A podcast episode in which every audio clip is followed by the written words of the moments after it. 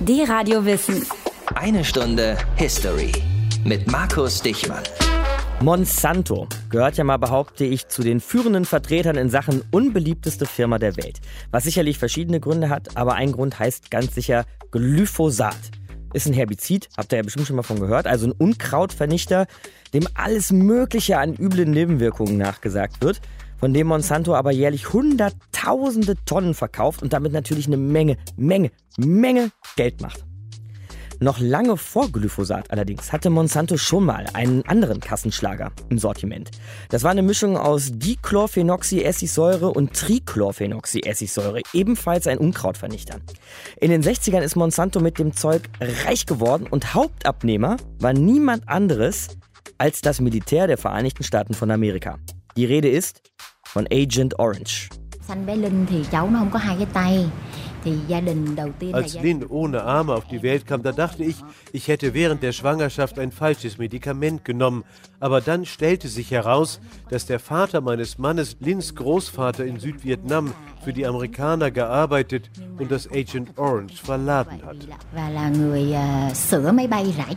Aber warum wurde überhaupt ein Unkrautvernichter im Vietnamkrieg eingesetzt? Warum hatte das zur Folge, dass Kinder Generationen später ohne Beine und Arme geboren werden? Und was war das eigentlich für ein Krieg, der Vietnamkrieg? Das sind unsere Fragen heute in der 1 Stunde History. Aus den prallgefüllten Schatzkammern der Menschheitsgeschichte. Euer D-Radio-Wissenhistoriker Dr. Matthias von Hellfeld. Ja, beim Beantworten solcher Fragen kannst du uns natürlich wie immer besonders gut weiterhelfen, Matthias. Ähm, Fangen wir mal an, indem wir uns Asien und Indochina in dieser Zeit mal so grundsätzlich angucken. Ich meine, wir reden hier natürlich auch in einer Stunde History ganz oft über Europa, ja. Aber Asien zu Beginn des Vietnamkriegs 1955, wie sahen die Welt da überhaupt aus? Naja, es war gerade mal zehn Jahre nach dem Ende des Zweiten Weltkriegs. Der hat zwar vor allem in Europa und natürlich auch in Teilen der Sowjetunion stattgefunden, aber auch Asien war stark in Mitleidenschaft gezogen worden. Japan war als Hegemonialmacht an der Seite Deutschlands nach der Niederlage natürlich geschwächt. Das Land litt unter den Folgen der beiden amerikanischen Atombomben auf Hiroshima und Nagasaki. In China hatte die Revolution unter Mao Zedong gesiegt. Das Land war in totaler Aufruhr. Vietnam war bis dahin französisch französische Kolonie gewesen, wurde aber bei einer der alliierten Nachkriegskonferenzen an Großbritannien mal ebenso übergeben. Die allerdings konnten die Unruhen in Vietnam nur mit Hilfe ausgerechnet japanischer Truppen unterdrücken. Kurz darauf rückten dann chinesische Truppen ins Land mit dem Auftrag, die Japaner zu vertreiben. Also im September 1945 erreichte dann Frankreich die Rückgabe Vietnams, also ein furchtbares Hin und Her in Vietnam. Dann kam noch Korea.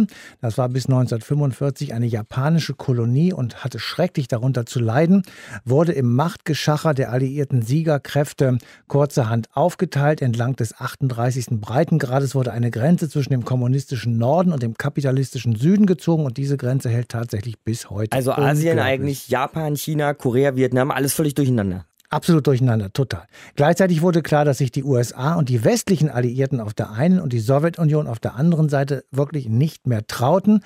Aus den Verbündeten des Zweiten Weltkrieges wurden nach 45 Gegner im Kalten Krieg, die sich gegenseitig sehr argwöhnisch betrachteten. Genau, und die halt diesen Kalten Krieg führten, einen heißen Krieg sozusagen, gab es aber nie gegeneinander oder gab es zumindest zu dem Zeitpunkt nicht. Hatte auch keiner im Sinn. Zum Glück nicht, kann man sagen, denn dieser heiße Krieg wäre aller Voraussicht nach jedenfalls in der Mitte Europas ausgetragen worden, also hier bei uns.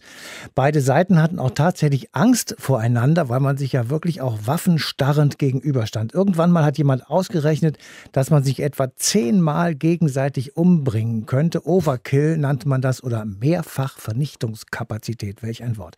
Aber die beiden Seiten in diesem Kalten Krieg wollten schon zeigen, wo der Hammer hängt und sie inszenierten deshalb sogenannte Stellvertreterkriege, also Kriege, die außerhalb der eigenen Region stattfanden und für beide Seiten von großem strategischen und geopolitischem Interesse waren. Deshalb wurde der Bürgerkrieg in Vietnam, der im Süden des Landes 1954 wegen der Teilung des Landes in einen kommunistischen Norden und kapitalistischen Süden, genauso wie in Korea begann. Dieser Krieg wurde also genutzt, um in einem Stellvertreterkrieg sozusagen gegeneinander anzutreten. Und West so, gegen Ost. So standen sich dann in Vietnam tatsächlich China und die UdSSR auf der einen Seite, nämlich der des Nordens, und die USA, Australien, Taiwan, Südkorea und Neuseeland auf der Seite des Südens gegenüber. Dieser Krieg dauerte bis 1975 und hat vermutlich fünf Millionen Menschen das Leben gekostet. D-Radio Wissen. Eine Stunde History. Ich habe es ja schon ganz am Anfang erzählt. Agent Orange war ein Herbizid, ein Entlaubungsmittel. Genau genommen. Eine Stunde History hier, D-Radio Wissen.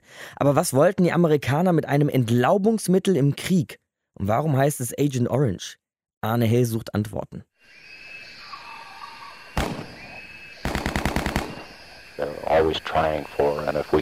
Wenn wir sie kriegen können, solange sie da draußen im Gelände rumschleichen, umso besser. Dann haben wir sie gleich und müssen nicht warten, bis sie sich an die Schützenlöcher pirschen und jemandem die Gurgel durchschneiden.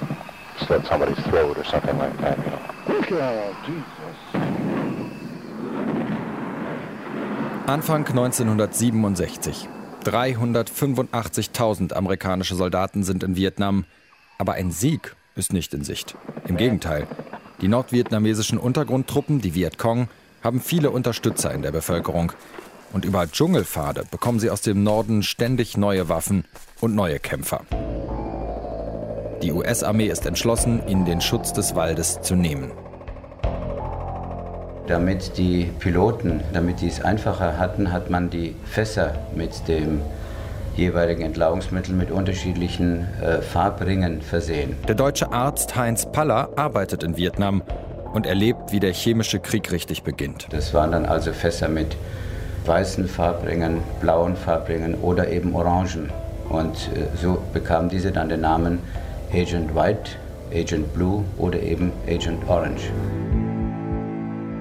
Das Sprühen hatte schon früher angefangen. Schon 1961 hatte Präsident Kennedy die Operation Ranch Hand genehmigt. Jetzt aber, wo der Krieg voll entbrannt ist und verloren zu gehen droht, werden riesige Mengen über Südvietnam ausgekippt. Fast 70 Millionen Liter. Die Blätter wurden ganz schnell welk. Der Maniok war innerhalb von zwei, drei Stunden ganz kahl. Alle Blätter fielen ab. Auch die Bananenstauden verloren ihre Blätter. Die Früchte waren fünfmal so groß wie normal. Auch diese Früchte hatten kein Fruchtfleisch mehr. Man konnte sie nicht essen. Die US-Soldaten benutzen zum Sprühen kleine Transportflugzeuge oder Hubschrauber. Sie fliegen dicht über dem Wald, insgesamt fast 10.000 Einsätze. Uh, es hat gerochen wie vergammeltes Obst. Die Bäume und Sträucher, sie starben. Und das war der Moment, in dem ich kapiert habe, was wir hier tun, ist falsch. Etwa zwei Millionen Hektar Regenwald werden zerstört, eine Fläche etwa so groß wie Hessen. Aber die US-Armee besprüht nicht nur den dichten Dschungel, sondern auch Felder. Sie will die Ernten zerstören, weil sie glaubt, dass damit die nordvietnamesischen Truppen versorgt werden. After the spraying, from the flies. We take immediately Sofort, nachdem sie unsere Felder besprüht hatten, ernteten wir den Maniok. Das Herbizid hätte ihn sonst sehr schnell zerstört. Wir litten Hunger, hatten oft nichts zu essen.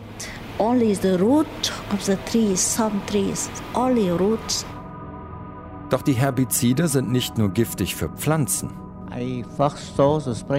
Ich behandelte Patienten im Dschungel, als das Mittel von Flugzeugen versprüht wurde. Es gab eine ungewöhnlich starke Zunahme bei den Krankheiten. Es gab eine hohe Zahl von Malaria-Kranken in den folgenden Tagen. Das Immunsystem war erheblich geschwächt. Es gab viele Menschen, die an Durchfall litten. Junge Soldaten bekamen Leberkrebs und starben. Und es gab eine ungewöhnlich hohe Zahl von Fehlgeburten.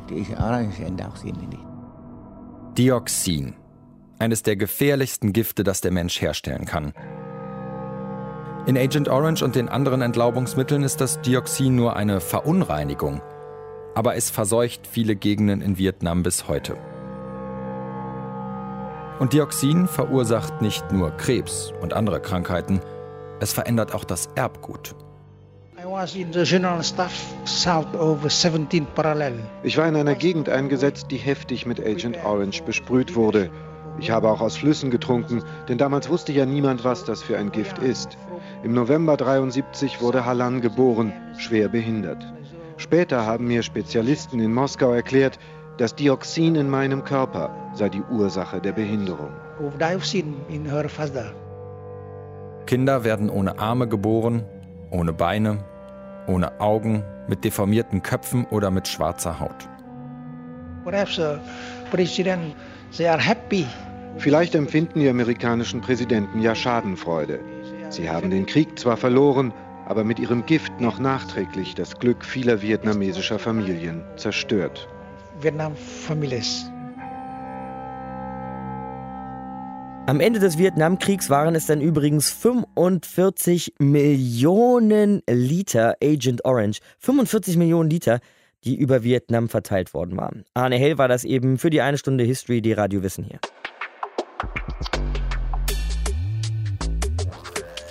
Millionen Literweise Herbizide aus Hubschraubern auf Wald und Menschen.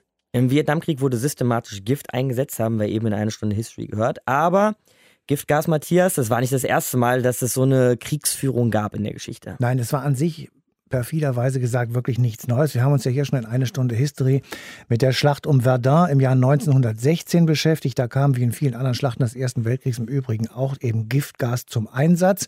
Es gab unterschiedliche Formen dieses Gases mit unterschiedlichen Wirkungen. Hitler ist selbst einmal Opfer eines solchen Gasangriffes an der Westfront geworden. Er musste einige Wochen mit extremen Sehstörungen und sogar zeitweiligem Erblinden in einem Lazarett behandelt werden. Und man kann jetzt darüber spekulieren, ob diese eigene traumatische Erfahrung bei Hitler der Grund war, dass in den Schlachten des Zweiten Weltkrieges von deutschen Truppen, wenn überhaupt, nur ganz wenig Giftgas eingesetzt wurde. Man muss natürlich sagen, Giftgas kam in Form von Zyklon B in den Vernichtungslagern zum Einsatz, in denen Millionen Juden aus ganz Europa ermordet wurden mit diesem Gas. Jetzt wieder zurück nach Vietnam. Dort kam noch ein Stoff, noch ein Kampfstoff zum Einsatz, ein anderer chemischer, ähm, nämlich Napalm. Auch eine absolute Sauerei, das Zeug. Ja, Napalm war von den Alliierten schon im Zweiten Weltkrieg verwendet worden. Frankreich hatte es im Indochina-Krieg eingesetzt und die USA nutzten das Zeug in großem Maße im Vietnamkrieg. Insgesamt warfen sie 400.000 Tonnen Napalm über dem Land ab. Diese Napalmbomben waren im Prinzip Metallkanister, die mit diesem explosiven Brandstoff befüllt waren. An beiden Enden der Kanister waren Zünder angebracht, die beim Aufschlag auf der Erde explodierten. Und damit verbreitete sich diese brennende Ladung schnell über eine größere Fläche. Und das Schreckliche an diesen Bomben war, dass schon ein kleiner Spritzer genügte, um schwerste Verbrennungen auszulösen und für immer bleibende, schmerzende Wunden zu hinterlassen. Napalm konnte man schwer mit Wasser löschen, weil es sozusagen wasserabweisend ist. Also Napalm ist ein furchtbares Zeug, das in Vietnam und überall, wo es sonst noch zum Einsatz gekommen ist, schwerstes Leid ausgelöst hat. Mittlerweile ist Napalm geächtet und fällt als Zitat übermäßiges Leid verursachende Waffe unter den Artikel 23 der Hager Landkriegsordnung. Und da gehört es hin und nicht nach Vietnam. Der Vietnamkrieg heute unser Thema in der einen Stunde History. D-Radio Wissen. Am 5. August 1991 erscheint eine sehr, sehr lange Reportage im Spiegel mit dem Titel Tod aus Ingelheim. Jetzt spielt die Geschichte aber nicht in Ingelheim, übrigens so ein kleines Städtchen am Rhein, sondern in Vietnam. Der Reporter trifft dort Kriegsveteranen, Vietnamesen wie Amerikaner, er trifft Krebskranke und er trifft schwangere Frauen deren ungeborene Kinder krank zur Welt kommen werden. Ihr werdet es erraten haben, sie alle waren Opfer von Agent Orange, unser Thema heute hier in der einen Stunde History. Erst nach vielen, vielen Absätzen allerdings erfahren wir, was diese Geschichte mit Ingelheim zu tun hat. Besser kann uns das aber natürlich derjenige erklären, der die Reportage auch geschrieben hat, nämlich Reporter Kurt Schnibben. Ich grüße Sie, Herr Schnibben. Schönen guten Abend. Und zwar, Herr Schnibben, geht es um einen Pharmakonzern, der in Ingelheim sitzt, nämlich Böhringer Ingelheim. Was hat der mit Agent Orange zu tun? Böhringer Engelheim hatte in den 50er Jahren ein Pflanzenvernichtungsmittel entwickelt für einen ganz anderen Zweck natürlich, nämlich um der Landwirtschaft zu helfen und dabei die Entdeckung gemacht, dass eben diese Verunreinigung entsteht, dieses Dioxin, was für den Menschen hochgiftig ist, eine der giftigsten Substanzen auf der Erde. Und es wurde dann eben militärisch eingesetzt ab 1961 durch John F. Kennedy im Vietnamkrieg waren die Amerikaner so in der Defensive, dass sie anfingen, den Dschungel zu entlauben. Und in den folgenden Jahren waren es zwei Millionen Hektar Regenwald, die da entlaubt wurden. Und insgesamt wurden fünf Millionen Hektar vietnamesischen Bodens verseucht mit dem Zeug. Böhringer Ingelheim war in einen Deal verwickelt mit der amerikanischen Chemiefirma Dow Chemical, die der US Army dieses Zeug da lieferte. Also, um das festzuhalten, Böhringer Ingelheim hat nicht direkt geliefert, sondern hat Know-how geliefert. Sie haben auch damals, nachdem meine Reportage erschien, in einer Broschüre geschrieben, wir waren verwickelt in die Problematik um Agent Orange, haben aber immer bestritten, selbst direkt geliefert zu haben. Das waren Ihre Recherchen hier in Deutschland, aber ich habe ja schon erwähnt, dass Sie natürlich auch in Vietnam selbst waren. Was sind das für Menschen und was waren das für Biografien, denen Sie da begegnet sind?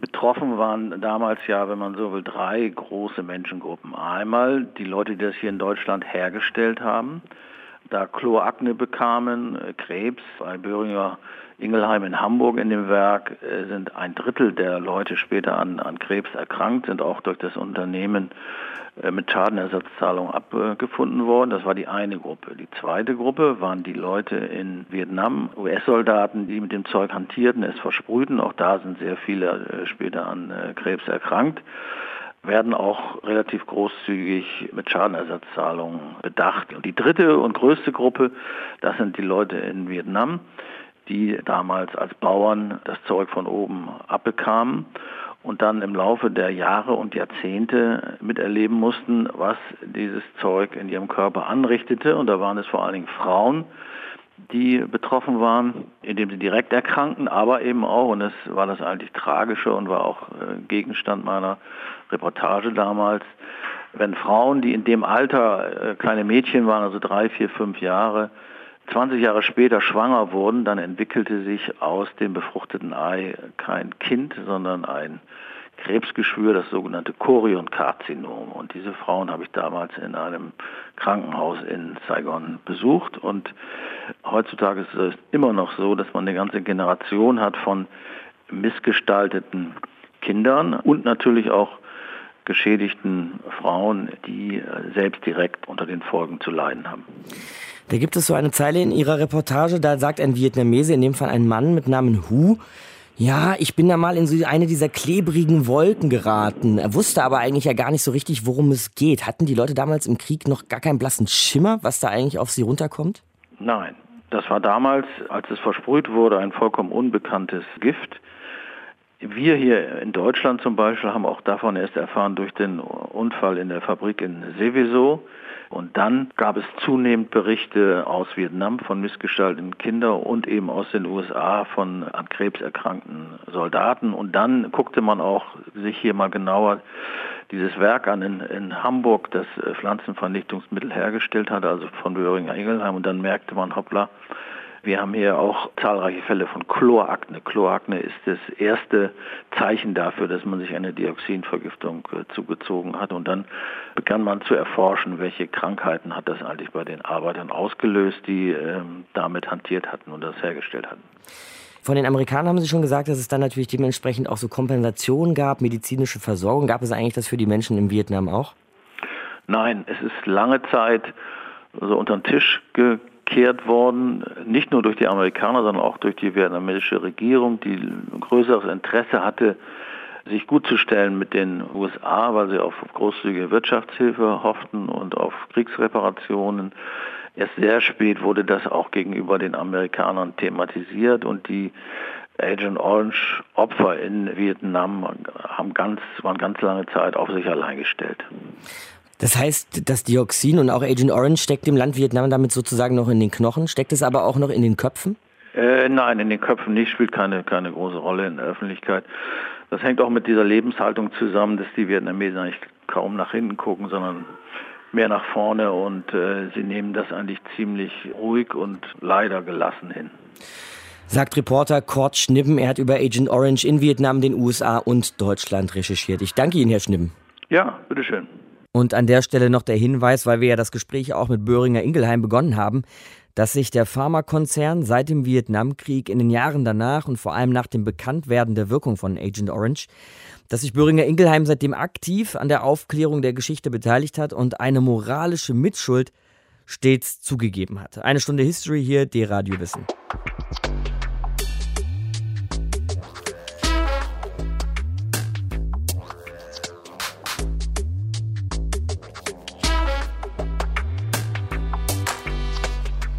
Agent Orange und der dreckig geführte Krieg in Vietnam. Was hat der gemeinsam mit Fassbomben und dem dreckig geführten Krieg in Syrien heute 2017?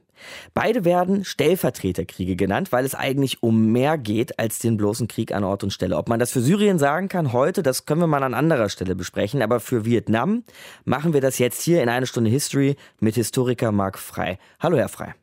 Guten Tag. Ist Vietnam das Vorzeigebeispiel frei für einen Stellvertreterkrieg? Ja, würde ich sagen. Also ähm, es äh, ist eben die Zeit des Kalten Krieges nach dem Zweiten Weltkrieg. Eine Zeit, in der sich eben zwei Staatenblöcke feindlich gegenüberstehen, äh, dominiert von den Vereinigten Staaten und der damaligen äh, Sowjetunion, die sehr unterschiedliche Interessen verfolgen. Insofern kann man es schon als Stellvertreterkrieg bezeichnen. Andererseits hat der Krieg natürlich auch eine lokale Dimension. Es geht vor allen Dingen auch um nationale Selbstbestimmung und um äh, unterschiedliche Staatsentwürfe in Vietnam. Kapitalismus gegen Kommunismus, West gegen Ost. Sie haben gesagt, da wurden Interessen sozusagen verfolgt von diesen beiden Seiten. Was waren das für Interessen? Nun, also die Sowjetunion nach 1945 versucht eben sozusagen nationale Revolutionen sozialistische Revolutionen überall auf der Welt zu unterstützen. Das Endziel ist letztlich so eine Art kommunistische Weltrevolution, an der wird bis zu Gorbatschow festgehalten. Die Amerikaner andererseits versuchen eben äh, das zu verhindern und sie versuchen sozusagen Systeme zu unterstützen, die kompatibel sind zu ihrem, also freier Handel, Warenaustausch, möglichst demokratische Systeme, äh, zumindest Systeme, die eben nicht kommunistisch sind, zu unterstützen. Und im Grunde war der Vietnamkrieg ja auch eine Fortsetzung des Indochina-Kriegs, der äh, zwischen 1946 und 1955 lief. Also ich meine, ein Jahr direkt nach dem Zweiten Weltkrieg. Das ist doch eigentlich nicht zu fassen. Ja, das ist heute schwer zu verstehen. Die Welt vor wie viel 70 Jahren jetzt bald war eben eine völlig andere, eine Welt, die nach dem Zweiten Weltkrieg eben nach wie vor äh, sehr stark von Kolonialreichen bestimmt wurde. Äh, das große Thema eben hier nach 1945 in der außereuropäischen Welt eben die Dekolonisierung, also die sozusagen Etablierung neuer äh, Staaten auf äh, den Ruinen des Kolonialismus.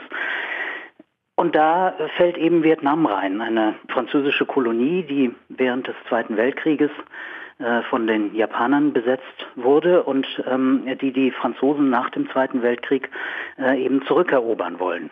Und da beginnt dann 1946 eben der erste Indochina-Krieg eben zwischen Frankreich und einer ja, nationalen Befreiungsbewegung, die sich dann auch auf die breit verankert ist eben in der vietnamesischen Gesellschaft. Und wie schwappt jetzt dieser postkoloniale Krieg, wie Sie das gerade genannt haben, rüber in den Vietnamkrieg?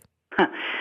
Dieser erste Indochina-Krieg, der von 1946 bis äh, 1954 tobt in Indochina und der dann mit der Niederlage der Franzosen endet, äh, und auch mit der Teilung der Kolonie Vietnam. Da kommt es eben zur Etablierung von zwei Staaten und im Süden beginnt dann wenige Jahre nach äh, Ende dieses ersten Indochina-Krieges eben der Widerstand gegen dieses südvietnamesische Regime. Und schon und haben wir die Bühne für den sogenannten Stellvertreterkrieg. Richtig. Mhm. Äh, und in diesen Konflikt greifen dann die Amerikaner Anfang der 60er Jahre dann mit eigenen Truppen, äh, zunächst Militärberatern und dann mit eigenen Truppen eben ein. Und dann kommt es zu dieser für den Kalten Krieg klassischen Stellvertreterkonstellation. Aber wir haben ja schon einen handfesten Unterschied an der Stelle, denn die USA sind direkt vor Ort durch Truppen, Waffen, Napalm und eben auch Agent Orange, während die UdSSR da ja nicht massenweise Truppen hingeschickt hat. Nee, das ist richtig, keine Truppen, aber äh, die Chinesen schicken so etwa 300.000 Mann. Die Russen sind halt eben mit Waffentechnologie und äh, sozusagen wirtschaftlicher Unterstützung mit dabei, schicken aber äh, eben keine eigenen Truppen, das ist richtig. Auch weil sie fürchten, dass eben ansonsten dieser Konflikt äh, zu einer unmittelbaren Konfrontation eben zwischen russisch-sowjetischen Truppen und äh, amerikanischen Truppen führen könnte. Die Amerikaner wiederum haben sich aber nicht gescheut, Truppen zu schicken. Die hatten also schneller den Finger am Abzug. Ja, die Amerikaner scheuen sich nicht, eben weil sie erkennen, dass dieses südvietnamesische nicht kommunistische Regime ohne fremde Hilfe Anfang der 60er Jahre zusammenbrechen würde. Also es ist eine Frage von, tun wir was, gehen wir rein, stabilisieren wir das Regime oder schauen wir zu, wie es eben von der kommunistischen Aufstandsbewegung im Süden äh, eben hinweggefegt wird. Gewonnen haben sie diesen Krieg aber nicht und ich habe oft das Gefühl, dass das oft vergessen wird, dass Vietnam den Krieg ja am Ende eigentlich gewonnen hat, wenn man überhaupt von einem Gewinner reden kann in dieser Situation. Ja. Ähm, wie kam das Ende des Kriegs dann nach 20 Jahren 1975 zustande? Ja, die Amerikaner kämpfen eben diesen Krieg 1965 eben mit äh, immer mehr Bodentruppen. 1968, 69 sind über 500.000 amerikanische Soldaten in Südvietnam stationiert. Präsident Nixon, der 1968 gewählt wird, weiß, dass er diesen Krieg beenden muss. Ähm, und er versucht dann, die Amerikaner im Grunde genommen aus äh, Südvietnam rauszuholen. Das gelingt ihm dann bis ähm, 1972, 73. 1973 kommt es zu einem Friedensabkommen zwischen äh, den USA und den äh, beteiligten Nordvietnamesen, den Südvietnamesen. Und die letzten amerikanischen Bodentruppen verlassen dann im August 1973 das Land. Sagt Marc Frey, Historiker. Wir sprachen über den Vietnamkrieg hier in eine Stunde History. Danke Ihnen, Herr Frey. Die Radio Wissen. Eine Stunde History. Vorhin sprachen wir mit einem Reporter der schreibenden Zunft. Jetzt sprechen wir mit einem Fotografen. Wir gehen wieder zurück nach Vietnam, hier in eine Stunde History, und zwar dieses Mal mit Matthias Leupold. Wie gesagt, Fotograf und Autor des Films Lighter Than Orange. Und auch hier verrät uns der Titel, es geht natürlich auch um Agent Orange. Ich grüße Sie, Herr Leupold. Schönen guten Tag, Herr Diechmann. Schon beim Trailer Ihres Films, muss ich gestehen, musste ich mehrfach Luft holen, Herr Leupold. Ähm, da gibt es zum Beispiel eine Szene, da sieht man so eine Art Friedhof für Neugeborene. Zwölf kleine rote Särge für Babys, eigentlich nichts anderes die es äh, wegen Agent Orange nie wirklich ins Leben geschafft haben. Was war das für ein Ort, den Sie da gefunden haben? Also das waren zwölf äh, Frühgeborene oder Totgeborene oder in den ersten Lebensjahren gestorbene Kinder von Diu, der viele Jahre im Vietnamkrieg war und vor allem an einer der Hotspots eben auch äh, seinen Dienst tat und äh, mit großer Wahrscheinlichkeit dort eben Agent Orange abbekam, sage ich mal, und äh, möglicherweise sogar auch seine Frau. Das sind so die Menschen, die Sie während Ihrer Dreharbeiten kennengelernt haben, die einzelnen Schicksale und Biografien. Was können Sie aus denen über diesen Krieg in Vietnam lernen? Naja, ich habe den Film, ich nehme 10, 15 Festivals gezeigt und vielleicht auch in 10 Universitäten in Deutschland und USA. Und man merkt dann, dass eigentlich die Zeit der politischen Auseinandersetzung vergangen ist und die Vietnamesen das so betrachten, dass sie eigentlich niemanden die Schuld geben wollen und dass sie eigentlich auch die kausalen Zusammenhänge eigentlich nicht so sehr interessiert oder sie auch gar nicht mehr so thematisieren. Sie sehen Leben eher im Heute, im Jetzt. Welche kausalen Zusammenhänge interessieren die Vietnamesen nicht mehr? Ja, wenn wir heute nach Vietnamkrieg fragen, dann sagen die Wissenschaftler, es handelt sich um einen Stellvertreterkrieg, nicht, der sozusagen die Auseinandersetzungen, die im Kalten Krieg in, auch in Europa hätten stattfinden können, eben verlagert hatte. Mhm. Nach das ist auch so eine These, die wir ne? heute hier in der Sendung auch schon ja, besprochen haben. Eben. Ja. Und das sieht man dort, glaube ich, kaum so. Also die einzelnen Soldaten tatsächlich, die im Einsatz waren, haben selten so darüber gesprochen. Wie sprechen die über diesen Krieg? Naja, die sagten, äh, Schuld warst nicht du sozusagen, sondern euer Land. Eigentlich registrieren sie heute nur noch das persönliche Erleben, würde ich sagen. Jetzt will ich Sie mal ganz nüchtern nach was rein professionellem fragen, nämlich wie Sie als Fotograf auf den Vietnamkrieg schauen. Der hat ja vieles verändert, hört man so häufig, ist so eine These, ne? weil es der erste Krieg war, der praktisch ständig von Kameras und Bildern begleitet wurde. Und einige fürchterliche, aber dafür auch weltberühmte Bilder sind da entstanden. Hat dieser Krieg den Beruf des Fotografen irgendwie verändert? Manche Wissenschaftler sagen, dass der Vietnamkrieg die letzte kriegerische Auseinandersetzung war, in dem Fotos was veränderten, also Eingriffen in die Geschichte sozusagen, nicht? Und möglicherweise war das so. Ich glaube, zu der Zeit war weder die Gesellschaft, äh, die Army, die waren noch nicht so darauf vorbereitet auf die Kraft eines Fotos. Man hatte zwar natürlich schon gewusst von der propagandistischen Kraft. Ich glaube, dass ein Foto wirklich 100.000 auf die Straße bringen könnte, hat man damals nicht geglaubt. Zum Beispiel dieses berühmte Bild von dem nackten Mädchen, das schreiend über eine Straße rennt, während im Hintergrund irgendwie gelangweilt Soldaten patrouillieren. Sind das mächtige Bilder aus Ihrer Sicht? Haben Bilder Macht? Ja, ich würde sagen, das hatte Macht, aber also ich glaube, das hat nur dann eine Macht, wenn es auch in einem bestimmten Zeitfenster erscheint und publiziert wird. Nick Ut hatte dieses berühmte Foto von der Kim Phuc 72 aufgenommen und die großen Demonstrationen zum Beispiel in Berlin hier, die waren schon 68. Und ist dann dementsprechend weniger machtvoll, würden Sie sagen? Das kann man vielleicht nicht sagen, denn 73 waren ja die Amerikaner so gut wie aus Vietnam verschwunden wieder. Mhm. Es hatte bestimmten Einfluss, den kann man natürlich nicht in einer geraden kausalen Linie ziehen, aber besprochen wurde das sehr viel, das Bild bis zum heutigen Tage. Heute sind wir es ja völlig gewohnt, ständig solche Bilder zu sehen, ja? Aus Syrien zum Beispiel. Ganz berühmt dieses Foto von dem kleinen Jungen, der ganz traumatisiert, auch etwas desorientiert mit Blut im Gesicht, da in so einem Krankenwagen sitzt. Das ging ja um die Welt. Oder auch ja. der Flüchtlingsjunge, der am Strand angespült wurde, sein kleiner toter Körper. Welche Macht haben diese Bilder heute? Also spätestens seit dem Irakkrieg gelangen nur noch äh, wenige wirklich aussagekräftige Bilder an die Öffentlichkeit. Ist so mein Gefühl. Ich kann das nicht aus der Sicht des Teilnehmenden sagen, weil ich in Syrien nicht war zum mhm. Beispiel. Das heißt, haben Sie das Gefühl, dass die Bilder, die uns heute erreichen, also sozusagen gefilterter sind als vielleicht noch in den 70ern? Das würde ich so sagen, ja. Also es ist viel einfacher, ein Bild schnell per E-Mail schicken zu lassen, freigeben zu lassen von dem, dem und der. Das konnte man ja damals gar nicht, nicht? Also bei dem Bild von Nick Ut war ja auch das äh, äh, sozusagen das Besondere, dass das Mädchen ja nackt war und man bis zu diesem Foto, soweit ich weiß, auf Titelseiten in den USA nie nackte, äh, nackte Frau sozusagen oder nacktes Mädchen zeigen durfte. Das war das erste Bild, was sozusagen dieses Tabu brach. Nicht? Und dann durch dieses Tabu brechen werden dann sozusagen immer bestimmte Momente in den Medien ja besonders oder bekommen besonders viel Aufmerksamkeit. Nicht? Und das ist vielleicht jetzt auch nicht mehr der Fall, weil welche Tabus will man jetzt noch brechen? Wobei in der Tat Facebook dieses Foto ja wahrscheinlich, jetzt wo ich drüber nachdenke, verbannen würde, weil jemand Möglicherweise. Möglicherweise. Und es hat auch äh, in den USA damals Diskussionen gegeben und ging hin und her, ob das überhaupt veröffentlicht werden soll. Ne? Also das war auch nicht im ersten Zuge, glaube ich, möglich. Also, wenn ich das mal kurz zusammenfassen darf, verstehe ich Sie richtig, dass der Fotojournalismus und die Fotografie möglicherweise heute zahmer sind als damals? Kann man vielleicht nicht pauschal sagen, aber möglicherweise ist es tatsächlich so. Ich glaube auch tatsächlich, die, die, Politisierung des Publikums ist halt auch zahmer, nicht? Also das hat ja miteinander zu tun. Man zeigt ja Bilder auch einem Publikum. Und ich würde sagen, auch das ist äh, zahmer. Wie viele Leute gingen dann wegen Syrien jetzt auf die Straße? Also verhältnismäßig wenig, würde ich sagen sagt der Fotograf Matthias Leupold, der den sehr empfehlenswerten Film Lighter Than Orange über Vietnam und den Vietnamkrieg und den Einsatz von Agent Orange gedreht hat. Ich danke Ihnen, Herr Leupold. Ja, vielen Dank für das Interview. Der Vietnamkrieg ist vorbei, schon seit Jahrzehnten. Aber er zieht immer noch seine Spuren durch unsere Geschichte, was wir hoffentlich heute gut herausgearbeitet haben hier in der einen Stunde History. Ziehen wir aber nochmal mit Blick von damals Bilanz, Matthias.